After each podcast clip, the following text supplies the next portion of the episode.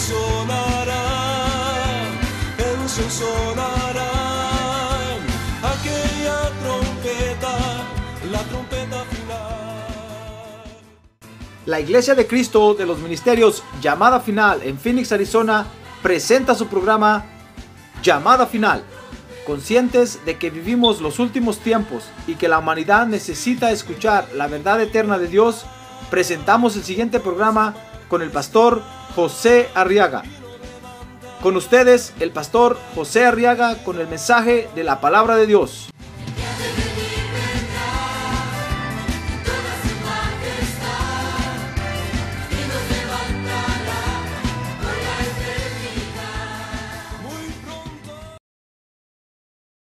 Entonces en el Evangelio de San Lucas, en el capítulo número 9,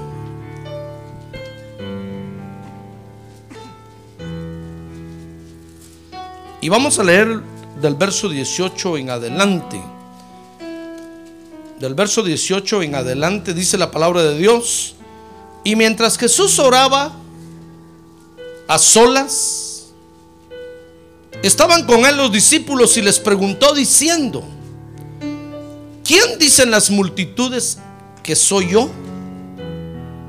Oiga lo que les preguntó, ¿quién dice la gente allá afuera que soy yo?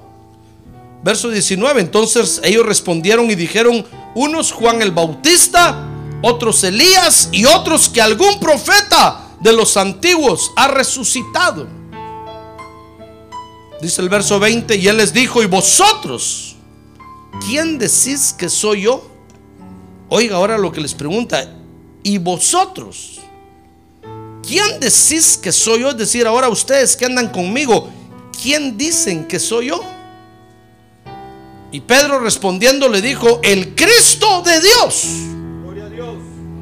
Pero él advirtiéndoles severamente les mandó que no dijeran esto a nadie. Amén. Oremos por estas peticiones. Gloria a Dios. Exactly. Muy bien, siéntense hermanos.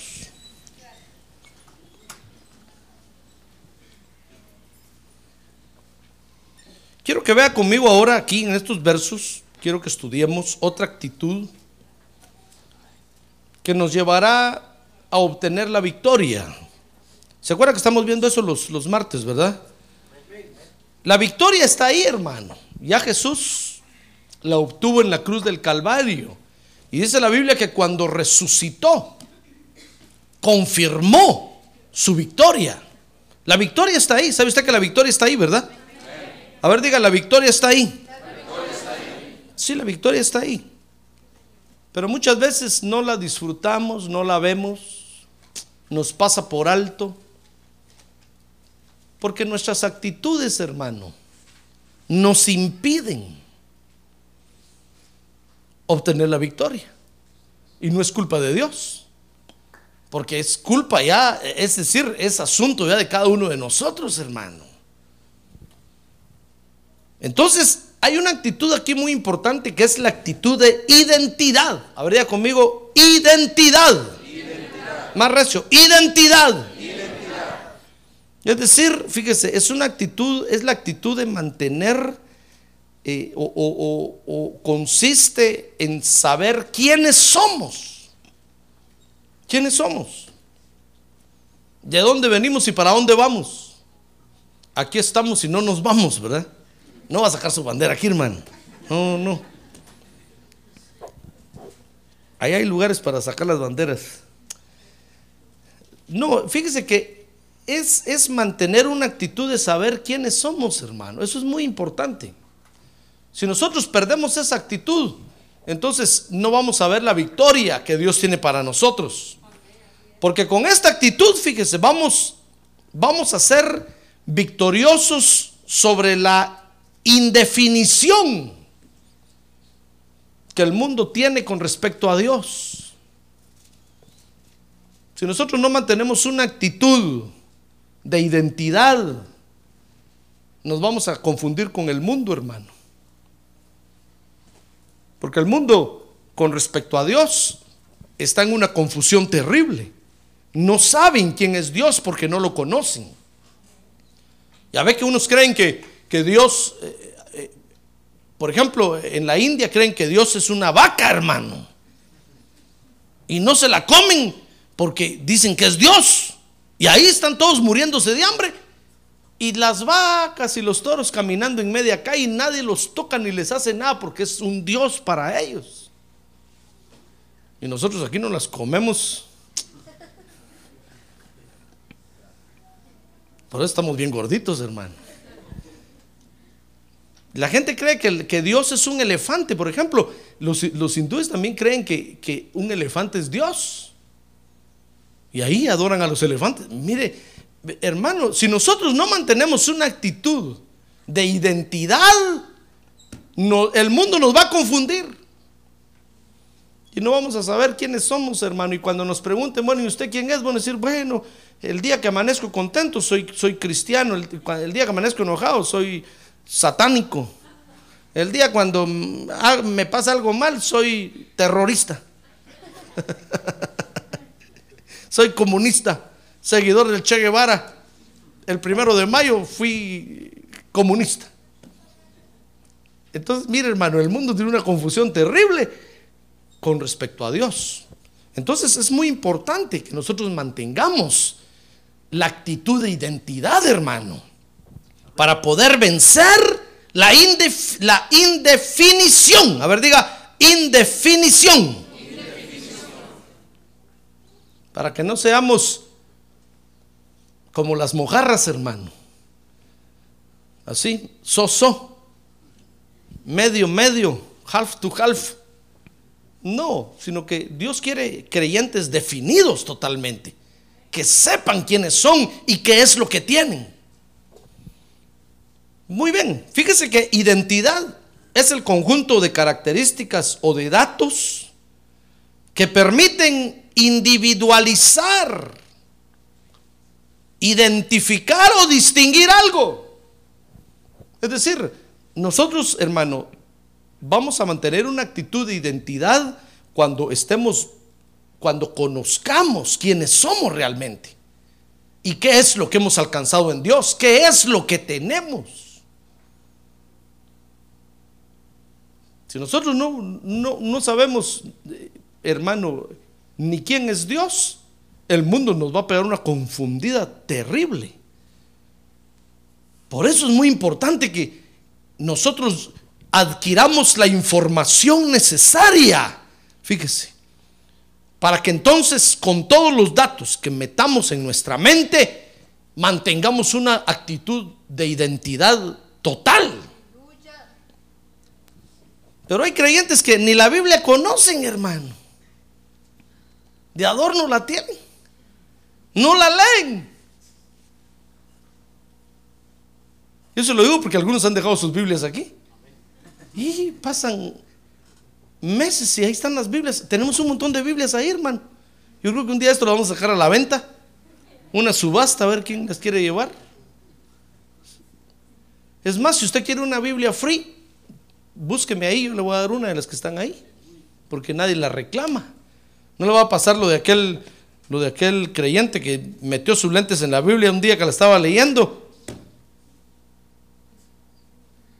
Y pasaron los días y pasaron los meses y empezó a buscar sus lentes. Dijo, ¿y mis lentes? ¿Dónde dejé mis lentes? Alguien me robó los lentes. ¿Qué si en la Biblia los había dejado, hermano? Como pasó un mes y no abría la Biblia, nunca se dio cuenta que estaban sus lentes. Qué bueno que fuera que usted metiera ahí un billete de 100 y dejara la Biblia ahí. ¿Por qué no mete el bill de la luz ahí? no lo paga. No, hermano, fíjese que si nosotros adquirimos, como dice el concepto de lo que es identidad, fíjese que es el conjunto de características o de datos, si nosotros adquirimos todos los datos necesarios de lo que hemos alcanzado en Dios, porque usted tuvo una experiencia con Dios, ¿sí o no? Sí, yo tuve una experiencia con, con el Señor cuando lo acepté, hermano. Yo no sabía que era eso. Yo solo sentí algo que me cayó encima y que me dejó tirado llorando ahí. Yo decía, ¿qué es esto? ¿Qué me está pasando? Si yo me hubiera quedado así, el diablo me hubiera confundido. Allá afuera hubiera encontrado a alguien que me hubiera dicho, no, lo que te pasó ahí fue algo mental. El pastor te presionó con el mensaje y entonces te sentiste eh, presionado y eso es lo que te provocó eso. Ah, estuviera en el mundial yo ahorita, hermano. No, pero entonces yo empecé a averiguar qué me había pasado y empecé a preguntarle a los creyentes y me dijeron, sí, es Dios, así es. La Biblia dice esto y me empezaron a enseñar. Ay, empecé a adquirir la información, hermano. Ah, gloria a Dios. Cuando llegué con, mi familia, con mis amigos del mundo y les dije, me empezaron a decir, no, la, gente, la, gente dice que ahí siente cosas raras que sienten, son mentiras. Entonces yo les pude presentar mi identidad delante de ellos, hermano. Y les pude decir, lo que a mí me pasó fue real y sigue siendo real. Por esto y esto, porque la Biblia dice esto y porque la Biblia, hermano, ¿quién lo va a votar a uno así? Entonces es el conjunto de características, fíjese, o de datos que permiten individualizar, identificar o distinguir algo. Ahora, antes de venir a Cristo, fíjese hermano, nosotros teníamos una identidad contraria totalmente a Dios. Teníamos identidad pero era contraria a la identidad de Dios. Dice, por ejemplo, Efesios 2.3, entre los cuales dice también todos nosotros en otro tiempo vivíamos en las pasiones de nuestra carne. Mire qué identidad teníamos, hermano. Éramos, solo vivíamos para satisfacer los apetitos de la carne. Dice ahí que vivíamos en las pasiones de nuestra carne. ¿Sabe? Vivíamos puros animales, hermano. Vivíamos puros animales, como los animales. Un día de estos me dijo mi hija, la pequeña papi, ¿sabes? Me contaron que, que cuando una mamá vaca tiene un hijito, solo empieza a crecer el hijito y comienza a tener hijos con la mamá vaca. ¿Es eso así? me dijo. Sí, le dije yo, es eso así. ¿Y por qué? Porque son animales, le dije. No debiera de ser así. El dueño de la vaca debiera de evitar eso. Porque lo que hace ahí es que la vaca tenga, tenga otros, otros hijitos con carne contaminada, hermano. Después esos ingratos con tal de hacer dinero hacen reproducir a la vaca, no importa con qué toro la metan, con sus propios hijos, y esos tienen otros, y matan, y esa sangre contaminada, hermano. Y nosotros vamos y nos comemos la carne, después empezamos a padecer un montón de enfermedades porque estamos comiendo sangre contaminada. Carne contaminada. Por eso dice la Biblia que debemos de orar por los alimentos, ¿se da cuenta? Estamos viviendo tiempos peligrosos, hermano.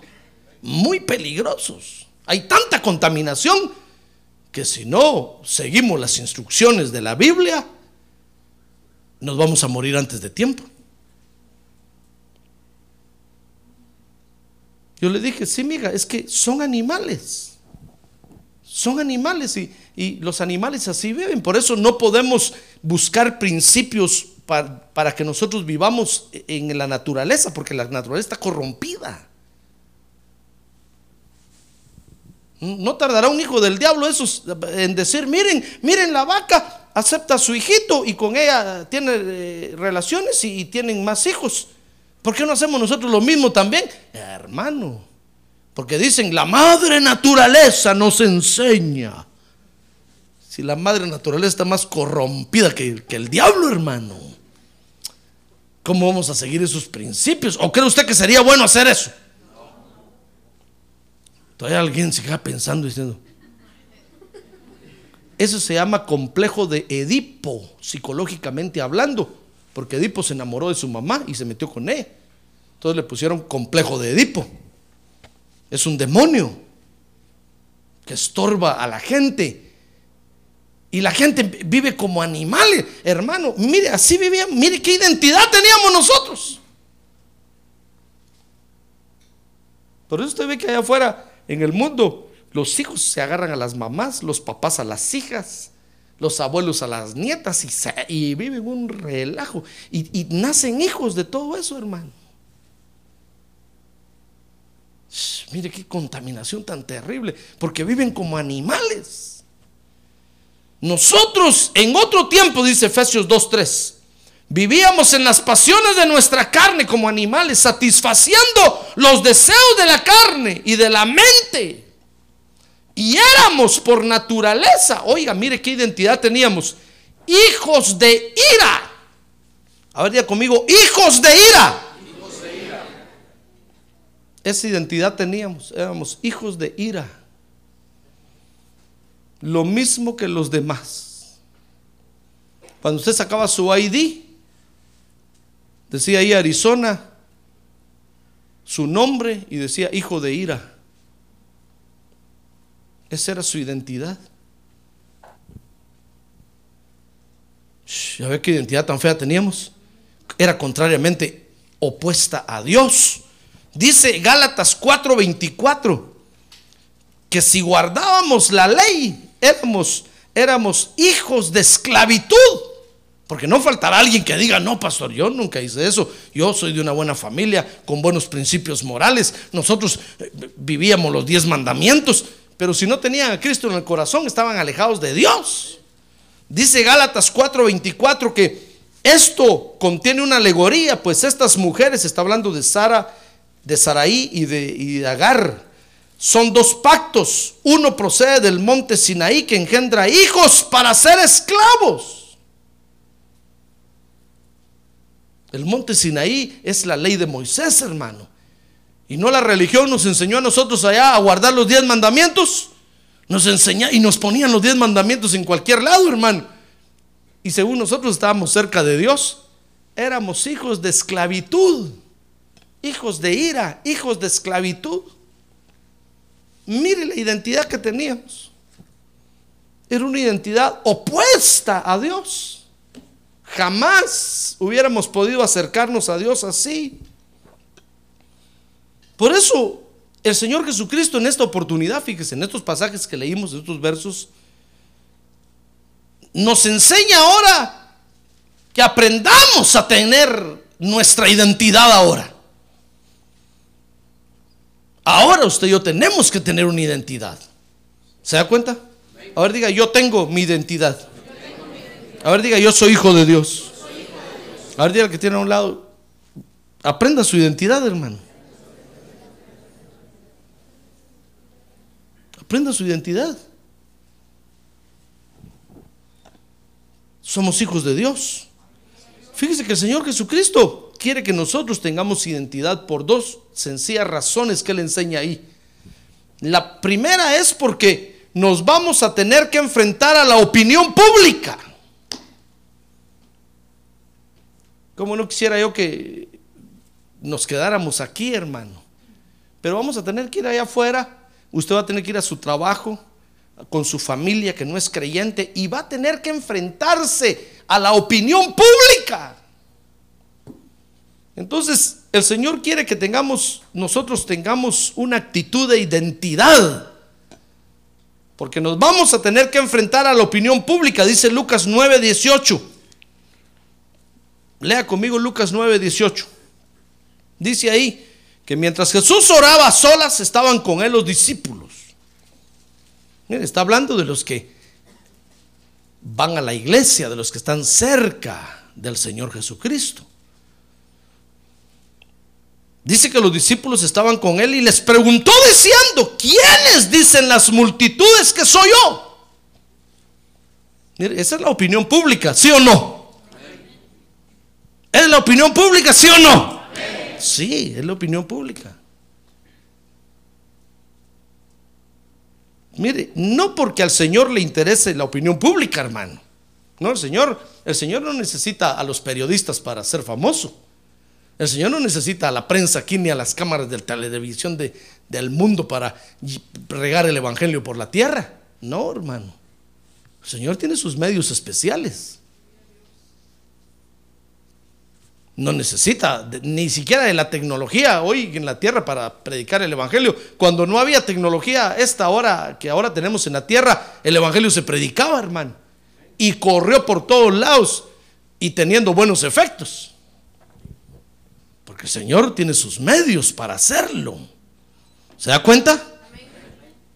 No porque al Señor le interese la opinión pública sino para que nosotros, hermano, estemos informados. Porque tenemos que estar informados. Miren, nosotros tenemos que saber qué piensa la gente allá afuera de la iglesia, hermano. Tenemos que saberlo. Porque nos vamos a enfrentar a la opinión pública. Si usted es ingenuo y usted cree que, que todos son ángeles, solo que estuviéramos en Los Ángeles, California. Pero no, hermano. No todos son ángeles. Nosotros creemos que todos, que todos son hijos de Dios. Creemos que todos van al cielo. Pero no es así, hermano. Es más, aquí entre nosotros, nosotros creemos que todos son, son creyentes. No todos, no todos son creyentes, hermano. Caras, vemos. A ver, mire la cara que tiene a un lado y corazones no sabemos, dice el dicho. Entonces tenemos que, tenemos que saber qué es lo que la gente piensa. Por ejemplo, si usted le pregunta al terminar el culto a un hermano, eh, ¿qué cree usted del pastor? Va a ver que alguien le va a decir, a mí me cae mal. Otro le va a decir, no, a mí me cae bien. Otro le va a decir, respetémoslo, es nuestra autoridad espiritual. Otro le va a decir, no, no le hagan caso al pastor. Ese que me importa a mí. Aquí mando yo.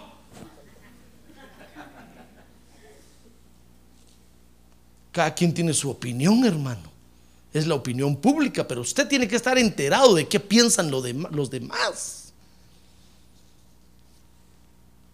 Porque a la opinión pública usted se va a enfrentar, hermano.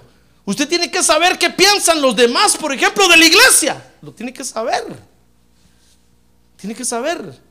Usted tiene que preguntarle, mi hermano, ¿usted qué cree de esta iglesia? ¿Es buena o es mala? Habrá alguno que le va a decir, hermano, aquí está la presencia de Dios. Yo he visto el arca del pacto ahí enfrente, he visto al Señor ahí, he visto en los ángeles bajar, he visto... Y... Pero tal vez otros le van a decir, no, esta iglesia es diabólica. Comenzando con el pastor, yo le vi los cuernos que tiene. Y cuando se hace así, se le mueve la cola por un lado. No le digo que un día un- un- uno, uno dijo, es que el pastor cada vez que se hace el pelo así, yo no sé por qué, yo no sé si me hago el pelo así, es porque tiene tres demonios sobre la cabeza y se los empuja para atrás para que no se los miren. Pero es la opinión pública y usted lo tiene que saber porque usted tiene que enfrentarse a eso, hermano. Su opinión contra la opinión de los demás. Tenemos que enfrentar, enfrentarnos a eso. Como no quisiéramos que todos tuvieran la misma opinión que nosotros tenemos. Pero hay quienes tienen otras opiniones, hermano. Alguien dijo que yo me tocaba mucho la nariz porque le echaba la... Y que entonces tenía que estarme tocando la nariz. Imagínese, usted al terminar el culto se encuentra con alguien allá eh, tomándose un chocolate, una soda y, y le empieza a decir, mire, y y- oyó lo que dijo el pastor. A mí que me importa, ese pastor es drogadicto, por eso toca la nariz. Y usted tiene que enfrentar su opinión a eso, hermano. ¿Comprende lo que el Señor estaba viviendo aquí? No, no porque a él le importara saber qué pensaba la gente de afuera. No, sino porque él estaba interesado en que los discípulos estuvieran informados, pusieran los pies sobre la tierra, pues. Que supieran que, que los iban a, atacar, que, que iban a hablar en contra del Señor Jesús, que iban a hablar en contra de la iglesia, que iban a hablar en contra de los ministros, que iban a hablar en contra de los creyentes. Porque imagínense, él les, él les hubiera preguntado, bueno, ¿quién dice la gente allá? ¿Cuál es la opinión pública de, de- de- quién soy yo? Y hubieran dicho, no sabemos. Hubiera dicho el Señor, estos pobres viven en la luna. No tienen los pies sobre la tierra. El Señor se hubiera asustado, hermano. El Señor los hubiera mandado cada uno a su casa, dicho, van a ver el, a leer los periódicos, van a ver el, a oír el, el noticiero, a verlo, para que sepan qué piensa la gente allá afuera de la iglesia. O sea que el Señor les pregunta de la opinión pública para que nosotros estemos informados, hermano. Ustedes saber que allá, allá afuera la gente piensa mal de la iglesia, piensa mal de los ministros, piensa mal de los creyentes, piensa horrible del Señor Jesucristo. Y usted debe estar informado de eso. Porque se va a tener que enfrentar a eso. Y si no está informado, ¿qué va a hacer cuando se presente a eso? Va a decir, oh, es que yo no sabía. Y, lo van a confundir, hermano. Y va, va a venir a la iglesia ya pensando, de veras, tienen razón allá afuera. Las cosas aquí son malas. Y, y lo van a votar. Se lo van a escabechar. Le van a dar aguas. Entonces, la primera razón por la que el Señor está interesado en que nosotros tengamos una actitud de identidad, repito, es para que nosotros estemos, porque, porque vamos a enfrentarnos a la opinión pública y tenemos que estar plenamente informados de qué piensa la gente allá afuera. Segunda razón. El Señor está interesado en que, tengamos, en que mantengamos una, actitud de identidad plena porque debemos saber quiénes somos nosotros, hermano. Y qué es lo que tenemos. Yo le pregunto a usted, ¿quién es usted? ¿Quién es usted?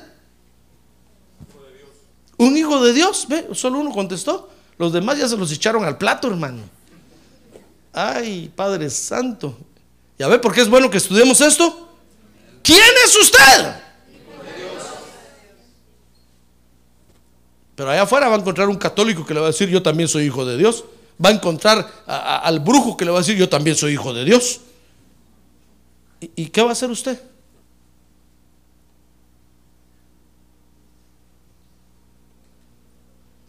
Hoy en la tierra, oiga hermano, hoy en la tierra Dios solo tiene una clase de hijos de Dios. Y es por medio de Jesucristo, dice la Biblia. Dice Hechos 4:13 que no hay otro nombre dado a los hombres en quien podamos ser salvos, sino solamente en el nombre del Señor Jesucristo.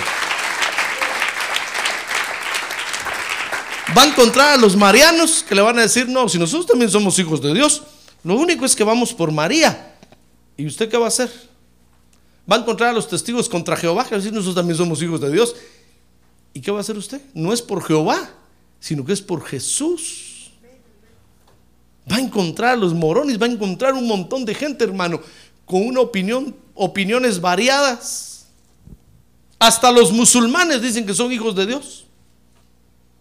Pues son hijos de Dios, del Dios de ellos, que no es el Dios de nosotros. ¿Comprende? Entonces tenemos que tener una actitud de identidad plena, hermano. Es como cuando a usted le dicen, eh, eh, eh, ¿de dónde es usted? Usted saca su, licencia de, de, Arizona y dice, aquí está, soy de Arizona. Ah, bueno, dice. ¿De dónde es usted? Y no saca licencia, hermano. No saca una identificación. Van a decir, bueno, usted es de la luna, de Marte, ¿de dónde vino? Es un alien. ¿De dónde es? Tenemos nosotros que tener una identidad ante la opinión pública. Tenemos que decir, somos hijos de Dios, nacidos de nuevo, limpiados con la sangre del Cordero de Dios. ¡Ah, gloria a Dios! Jesucristo es su nombre. ¡Ah, gloria a Dios, hermano!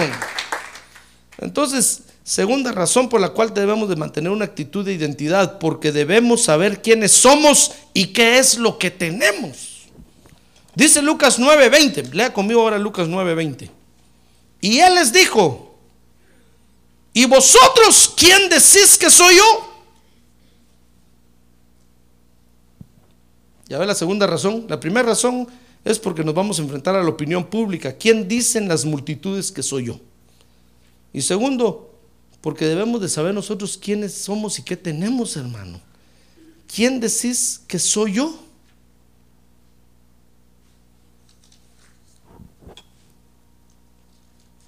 Es decir, lo que nosotros, lo que nosotros decimos de Dios y de la iglesia. Por eso, cuando usted hable de la iglesia, tenga cuidado, hermano, porque los que lo oyen, ahí están recibiendo la opinión que usted tiene de la iglesia, de su pastor, de Dios. Porque es como cuando, porque es como cuando la esposa habla, habla mal del marido. ¿Qué cree usted que, dice la gente cuando oye que la, que la mujer habla mal del marido? Hermanos, la gente dice, uy, pobre esta. Si tan, si tan mal le cae su marido, ¿por qué vive con, con él? Pero ahí está viviendo con él, ahí come con él, ahí duerme con él y hablando, hablando mal de él. O la gente dice, esta pobre está loca. O saber qué le pasa, le falta un tornillo.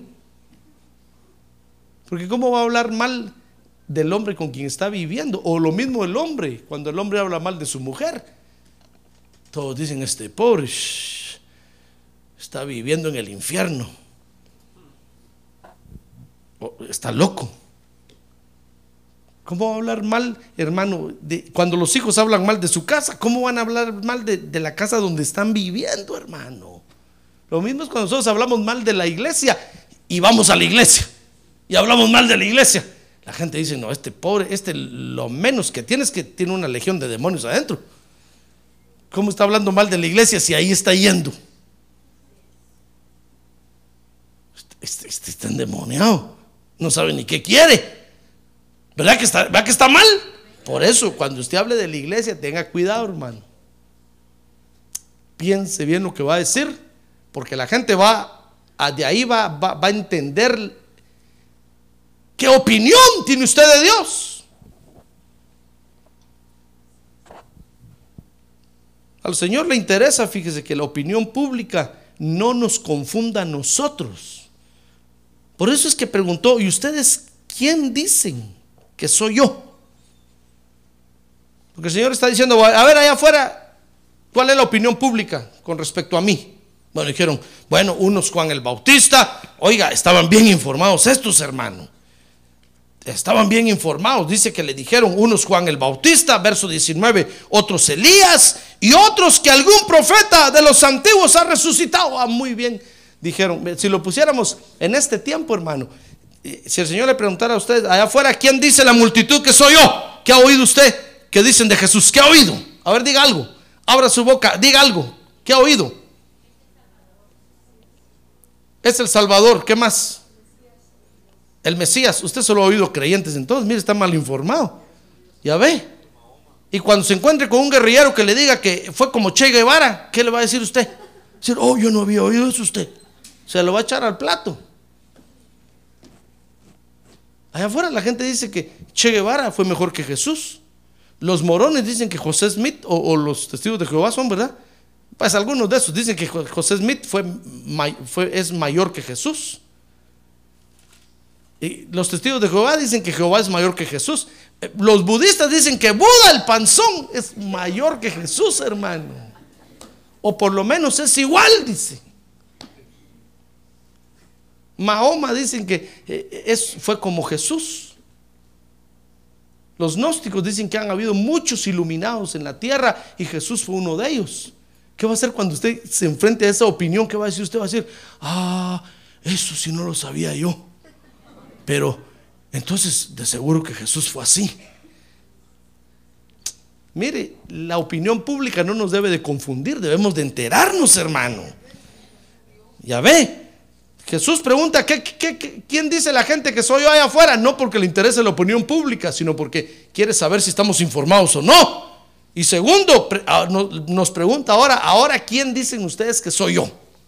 Si yo le preguntara ahora a usted, ¿usted qué diría? ¿Quién es el Señor Jesucristo para usted? ¿Qué diría usted?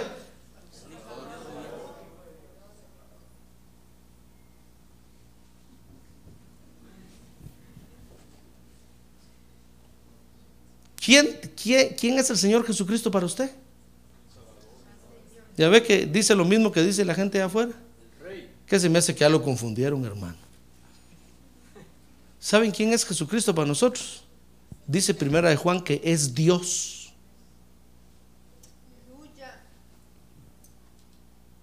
Grite allá afuera, Jesucristo es Dios. A ver qué le dicen las otras opiniones, hermano. Va a ver que ellos no creen que es Dios. Ellos creen que es el Salvador. Ellos creen que es el Hijo de José y María. Ellos creen que es el Hijo de Dios. Ellos creen que, pero no creen que es Dios. Dígale usted, Jesucristo es Dios. A ver qué le dicen. Ya ve, ¿es, inteligente el Señor Jesús o no? El Señor está diciendo, a ver, pues, a ver, a ver un examen para los que me están siguiendo. ¿Qué dice la gente? ¿Quién dice la gente que soy yo allá afuera? Pues unos Juan el Bautista, otros dicen que es Che Guevara, otros dicen que es Fidel Castro, otros dicen que Fidel Castro como se va a morir, que entonces ya que va. Muchas opiniones, ¿verdad? Sí, mucho, dicen un montón. Ahora, ¿cuál es la opinión de ustedes? Porque el Señor quería ver si no los habían confundido allá afuera, hermano. Usted no puede venir a adorar a, a Jesús, decir, Señor Jesús, tú eres mi Salvador. No, usted tiene que decirle, Señor Jesús, tú eres Dios, por eso te adoro. Tú eres Dios. La gente allá afuera lo adora porque es el Salvador, pero nosotros lo adoramos porque Él es Dios. A ver, diga, Él es Dios. Por eso tenemos que mantener una actitud de identidad. ¿Se da cuenta? Tenemos que saber quiénes somos, hermano. ¿Y qué es lo que tenemos? Por eso el diablo, ¿cómo saca a los creyentes de la iglesia, hermano? Por manojo los saca, por montones. Porque solo, solo, les, solo les habla y, y les dice, ¿y quién dice que estás en una buena iglesia? Y se quedan confundidos. Y entonces se van buscando una buena iglesia. Yo se lo digo porque es lo que me han preguntado a mí, hermano. Yo digo, ¿cómo es posible que la opinión pública te confunda? ¿Acaso no sabes tú dónde estás? ¿Acaso no sabes tú qué es lo que tienes, qué es lo que has alcanzado? ¿Acaso no, no sabes tú lo que estás escuchando?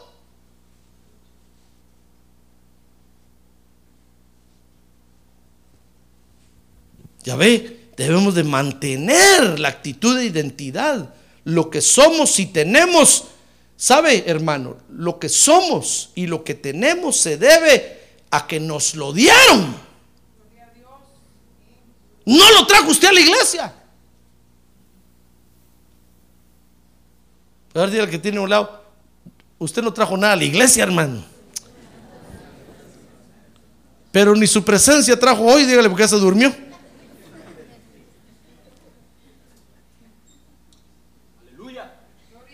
Algunos dicen, no, desde que yo vine a la iglesia, hermano, todo cambió. Como nochón.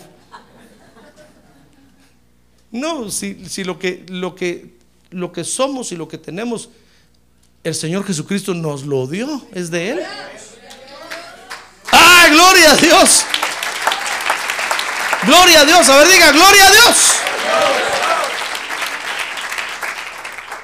Aún su dinero. Usted no puede decir, mire pastor, yo, desde que yo vine a la iglesia, usted cambió el escenario aquí porque yo di mi dinero. Hermano, ese dinero el Señor se lo dio a usted para que lo trajera a la iglesia. Y no lo trajo cabal. Ladrón. Tal vez se quedó con una parte. Pero ni siquiera nuestro dinero, hermano. Usted no puede, ni yo puedo decir, mire, hermano, yo he traído a la iglesia. Como que yo, si solo soy un mandadero, solo me lo dieron para que lo trajera. Y espero hacer bien mi función. Yo soy predicador de la palabra y solo doy lo que me dan, hermano. Yo le doy a usted lo que me da el Señor. Y espero estarlo, estarlo haciendo bien. No quitarle ni agregarle. Solo soy un canal de bendición por donde fluye la presencia de Dios, la palabra de Dios. Y espero que llegue bien y claro allá con usted. ¡Ah, gloria a Dios! Hermano. Mire, dice Mateo 16, 17, que nuestra identidad es producto de una revelación que recibimos. Dice Mateo 16, verso 17, es el pasaje paralelo que estamos leyendo. Dice, Jesús respondiendo le dijo, bienaventurado eres Simón. Mire, cuando Pedro le dijo, tú eres el Cristo, el Hijo del Dios viviente, entonces el Señor le dijo, bienaventurado eres Simón, hijo de Jonás. Porque esto no te lo reveló carne ni sangre, sino mi Padre que está en los cielos. Entonces, nuestra identidad, hermano, se debe a una revelación que recibimos. El Señor puso eso en nuestro corazón. Nosotros no la trajimos a la iglesia. Es decir, nosotros no estamos en la iglesia porque somos creyentes. Nosotros estamos en la iglesia porque nos trajeron para que seamos creyentes, hermano. ¿Se da cuenta? Yo no estoy diciendo que usted no sirve para nada, no, usted es útil, usted tiene mucho que dar, pero lo trajeron y le pusieron esta revelación en el corazón. Eso le está diciendo el Señor a, Pedro, le está diciendo Simón, mire, le está diciendo su nombre viejo, Simón, acuérdate que eres Simón, hijo de Jonás. Siquiera hijo del presidente de la República, pero hijo de Jonás. No que se tragó la ballena, pero de otro parecido. Como quien dice, mira qué nombrecito tenía, Simón hijo de Jonás. Si veniste aquí porque mi padre te puso la revelación, por eso estás aquí. Entonces lo que somos y lo que tenemos, hermano, nos lo dieron. ¿Ya ve qué, qué bienaventurado es usted? Ah, gloria a Dios. Démosle un aplauso al Señor. Gloria a Dios. Porque el Señor lo escogió a usted para darle esa revelación. Por eso debemos de mantener ahora esa identidad, hermano. Mire lo que usted tiene, hermano, es más valioso que lo que la gente tiene allá afuera. La gente allá afuera adora vacas y elefantes y usted está adorando al único Dios verdadero, hermano. Ah, gloria a Dios, la gente allá afuera adora a hombres. Por eso usted los ve que tienen sus ídolos ahí, todos los cantantes y todo, y son sus ídolos y los idolatran y los siguen a todos lados donde van, porque adoran hombres y nosotros estamos adorando al único Dios verdadero. ¿Quién nos dijo eso? Gloria a Dios. No, si lo aprendí en la escuela, hermano. Cuando aprendí el castellano. No, hermano. Esa es una revelación que el Padre directamente le puso a usted en el corazón. Ya ve, ¿es valioso lo que tiene o no? Hermano, es más grande que cualquier cosa que la gente crea allá afuera de, de quién es Jesús. Es más grande porque el mismo Padre Celestial nos puso esa revelación en el corazón. Por eso debemos de mantener la identidad, usted no la pierda. Allá afuera cuando se enfrente a toda la opinión pública y unos diciendo y hablando un montón de cosas, usted levante también la cabeza así con orgullo y diga, yo soy hijo de Dios. Y mi Dios se llama Jesucristo. A Él le sirvo y a Él adoro. ¡Ah, gloria a Dios! No baje la cabeza como que, como que tiene lo peor, hermano. Si el que adora la vaca, ahí anda con la vacota jalándola por todos lados, hermano. Qué ridículo se ve.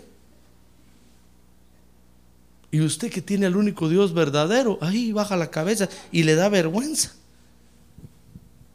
Si eso no es suyo, si fuera suyo está bien que le dé vergüenza, hermano. Pero eso Dios se lo dio. ¿Por qué lo va a esconder si Dios se lo dio?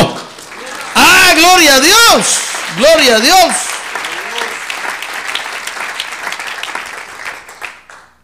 Mire, dice, dice el apóstol Pablo cuando llegó a Atenas, Hechos 17, 28. Vea conmigo, Hechos 17, 28.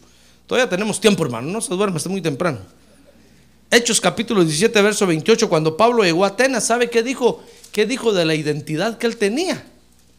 ante la opinión pública que había ahí. Fíjese que en Atenas estaban adorando a todos los dioses, hermano. Esos, esos eran más, más, más vivos. No le digo que hay unos muy vivos, pero no por ser vivo se entra al cielo. No por ser valiente se entra al cielo. No por ser arrebatado se entra al cielo, dijo el Señor. Que ahora los valientes arrebatan, pero no por hacer eso van a entrar. Esos eran arrebatados y tenían ahí a todos los dioses. Y, por último, ahí tenían, y por si nos falta alguno, dijeron, si quedó algún dios ahí en el rescoldo, al Dios no conocido, también lo adoramos. Como quien dice, si usted viene a visitar nuestra ciudad y trae otro Dios que no está aquí en todas las placas, también a ese adoramos. De alguna forma vamos a entrar al cielo, dijeron. De agarrado de, de cualquiera y entramos. Entonces el apóstol Pablo les dijo, miren señores, Hechos 17, 28. Y les habló de su identidad, les dijo, porque en Él vivimos. Está hablando del Señor Jesucristo. Nos, nos movemos y existimos. Está diciendo, miren, el Dios que yo les vengo a presentar es el único Dios verdadero que hay. Les dijo, todos esos que tienen ahí no sirven para nada. Todos ellos juntos no hacen nada el Dios a quien yo adoro, le dijo, en Él me vivo, me muevo y existo. Por eso hay un corito que dice, porque por Él vivimos, nos movemos y somos, porque por Él vivimos, nos movemos y somos. Esa es nuestra identidad, hermano. Cuando usted le pregunten, ¿y usted? ¿Y usted qué onda? Usted dígale, yo tengo algo que me dieron. Pusieron una revelación en mi corazón y por esa revelación yo vivo, me muevo y existo. ¿Sabe? Van a decir, wow, usted. Y una vez me preguntaron a mí, estaba estudiando yo inglés. Y uno de los que estudiaba ahí me dijo, ah, ¿usted es pastor? Entonces sí, le dije, soy pastor. Me dijo, ¿y usted qué cree de aquel su paisano que hizo aquella canción de Jesús es verbo y no sustantivo? Si uno hubiera estado informado, hermano, he dicho, ¿cómo? Repita, ¿cómo? Jesús es verbo. No, hermano, yo, le, yo casualmente había, había, había oído esa canción yo le digo, yo le dije, mire, ya ve que no es casualidad lo que uno oye a veces afuera. Yo le dije, pues es un simple humanista que quisiera salvar a todo el mundo, le dije. Pero el mundo no se salva así. Si usted quiere salvarse, le dije, solamente por la sangre de Jesucristo. Se quedó parado, hermano. Él fue el que me dijo, ¿cómo? Repita, por favor, ¿cómo dijo? Sí, le dije, es un humanista con buenos sentimientos. Quiere meter a todo el mundo al cielo. Pero al cielo solo se entra por Jesús, por la sangre de Cristo. ¡Ah, gloria a Dios, hermano! Gloria a Dios. Gloria a Dios. Ya ve, ante la opinión pública, el mundo tiene que saber cuál es nuestra opinión, hermano y si usted no sabe nada, suponiendo que usted no escuchó nunca eso y, le dijeran a usted, usted, usted dígale, mire, yo, yo no sé nada, yo lo único que sé es que al Dios que yo adoro cambió mi vida, me limpió de mis pecados, me limpia de toda culpa y me hace vivir feliz y contento. ¡Ah, gloria a Dios! ¡Gloria a Dios! Eso fue lo que hizo la samaritana. La samaritana, hermano, tal vez ni leer ni escribir sabía, solo sabía llevar cántaros y agarrar hombres, eso sí sabía muy bien. Y cuando entró a Samaria, hermano, le dijeron, dijo, allá encontré un hombre que me dijo, eh, encontré al Mesías. Le dijeron, pero ¿cómo, es, ¿cómo sabes tú que es el Mesías? ¿Dónde dice la Biblia que Jesús es el Mesías? Digo, mire, yo no sé, lo único que sé es que me dijo toda mi verdad y me dijo cómo estaba viviendo y me habló la verdad. Y eso me impresionó y cambió mi vida. Ahora soy una nueva criatura. Y salieron todos los hombres de Samaria a ver quién era y encontraron a Jesús. Todos se salvaron, hermano. Ya ves qué identidad tan hermosa.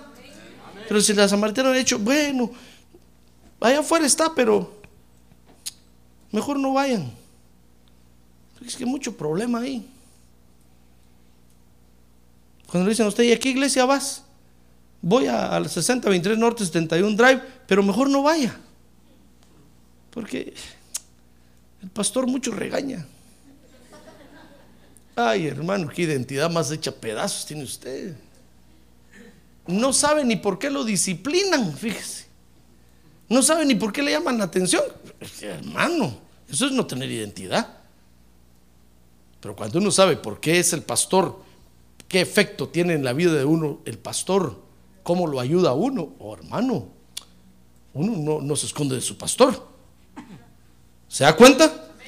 Entonces, tenemos que mantener la identidad. Mire cómo el apóstol Pablo les dijo, porque en él, ¿cómo nos dijo? Vivimos, nos movemos y existimos. Ahora, cuando nosotros mantenemos la actitud de identidad, hermano, oiga, el mundo tiembla. Dice que al principio cuando veían venir a los creyentes a las ciudades, hermano, dice que decían, ahí vienen esos que alborotan a los pueblos. Hacen adorar a toda la gente. Shh, hermano. Porque iban con una identidad terrible. Cuando nosotros mantenemos la actitud de identidad, entonces, ¿sabe? Dice Mateo 16, 18, recibimos más revelación.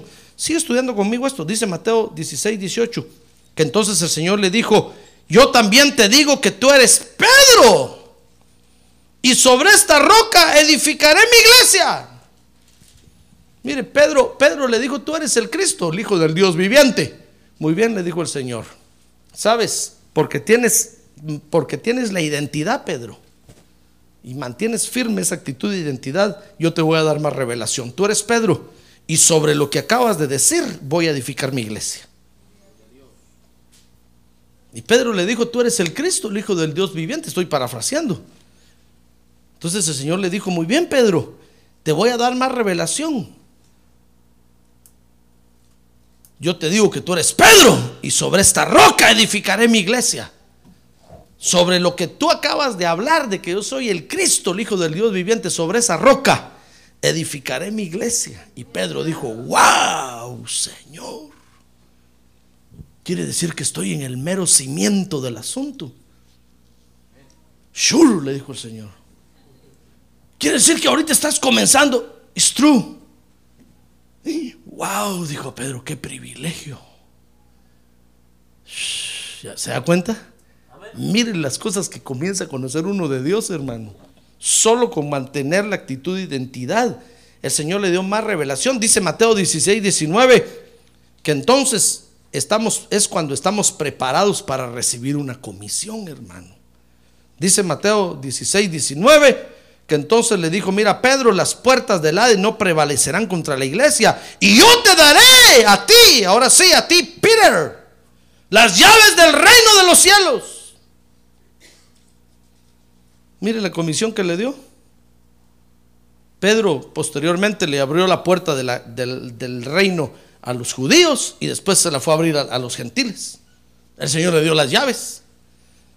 Y si nosotros mantenemos la actitud de, de identidad, hermano, entonces no solamente vamos a estar preparados para recibir más revelación, vamos a estar preparados para recibir una comisión y vamos a estar preparados para ser guiados con el Espíritu Santo. Mire lo que dice ahí, Mateo 16, 19, que entonces le dijo el Señor a Pedro, y lo que ates en la tierra será atado en los cielos. Y lo que desates en la tierra será desatado en los cielos. Pero dice el original ahí, lo que ates en la tierra habrá sido atado en los cielos. Te vamos a decir cuándo para que lo ates. Y lo que desates en la tierra habrá sido desatado en los cielos. Esto es guianza del Espíritu Santo, hermano. Pero el que no tiene una identidad, dígame usted, ¿cómo va a ser guiado con el Espíritu Santo? Si hoy es de Jesús, mañana es de Buda, pasado mañana de Mahoma y traspasado mañana del diablo.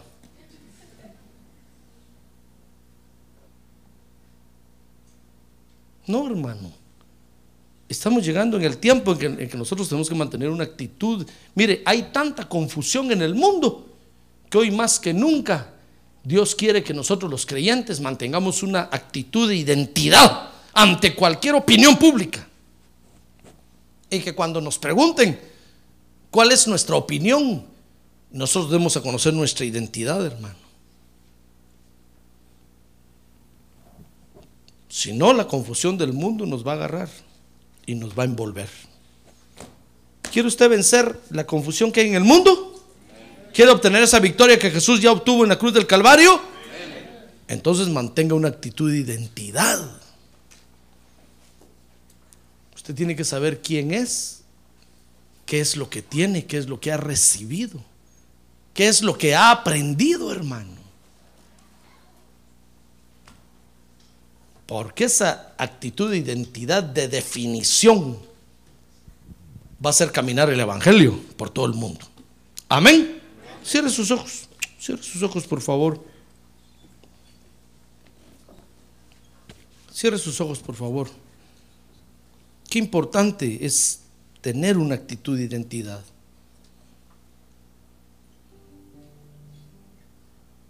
Si nosotros no, nos no somos definidos, hermano,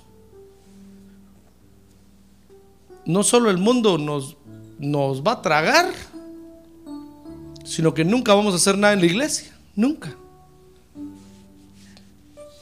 Porque para recibir más revelación, para recibir una comisión y para ser guiados con el Espíritu Santo, Dios requiere de que estemos plenamente identificados. Es el orden de Dios, hermano. Si nosotros no mantenemos una actitud de identidad, no vamos a prosperar espiritualmente. Y el mundo nos va a confundir.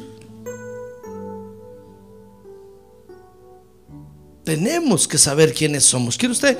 Pablo, póngase de pie y levante su mano en alto. Y quiere decirle, Señor, afírmame en el Evangelio, por favor. Afírmame en el Evangelio. Yo sé que tú me has dado la revelación. ¿Usted sabe quién es Jesús? Entonces dígale, Señor, yo sé que tú me has dado la revelación, pero quiero caminar firmemente en el Evangelio. Quiero tener plena identidad contigo, Señor, para vencer la confusión que hay en el mundo, para vencer la ambigüedad que hay en el mundo. Yo quiero estar plenamente identificado contigo, Padre. Hoy más que nunca, Señor, necesitamos estar plenamente identificados contigo. Hoy cuando el mundo está más confundido, hoy cuando, Señor, hay, hay tanta convulsión en el mundo, nosotros los creyentes necesitamos mantener la actitud de identidad, saber quiénes somos y qué es lo que tenemos, saber para dónde vamos y dónde estamos caminando. Afirma nuestros pasos en el Evangelio, Padre.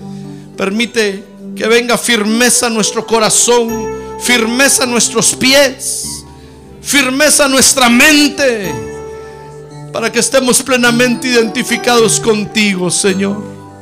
Necesitamos tener esa actitud. Necesitamos estar plenamente convencidos de lo que tenemos. Oh, porque tú eres el único Dios verdadero que hay. Fuera de ti no hay otro Dios. Tú eres nuestro Dios. Jesucristo es tu nombre. Y te bendecimos esta noche. ¿Quiere levantar su mano y decirle, yo te bendigo, Señor? Yo te bendigo porque tú eres Dios. Oh, bendito Dios. He conocido yo a un hombre, el cual murió por mí.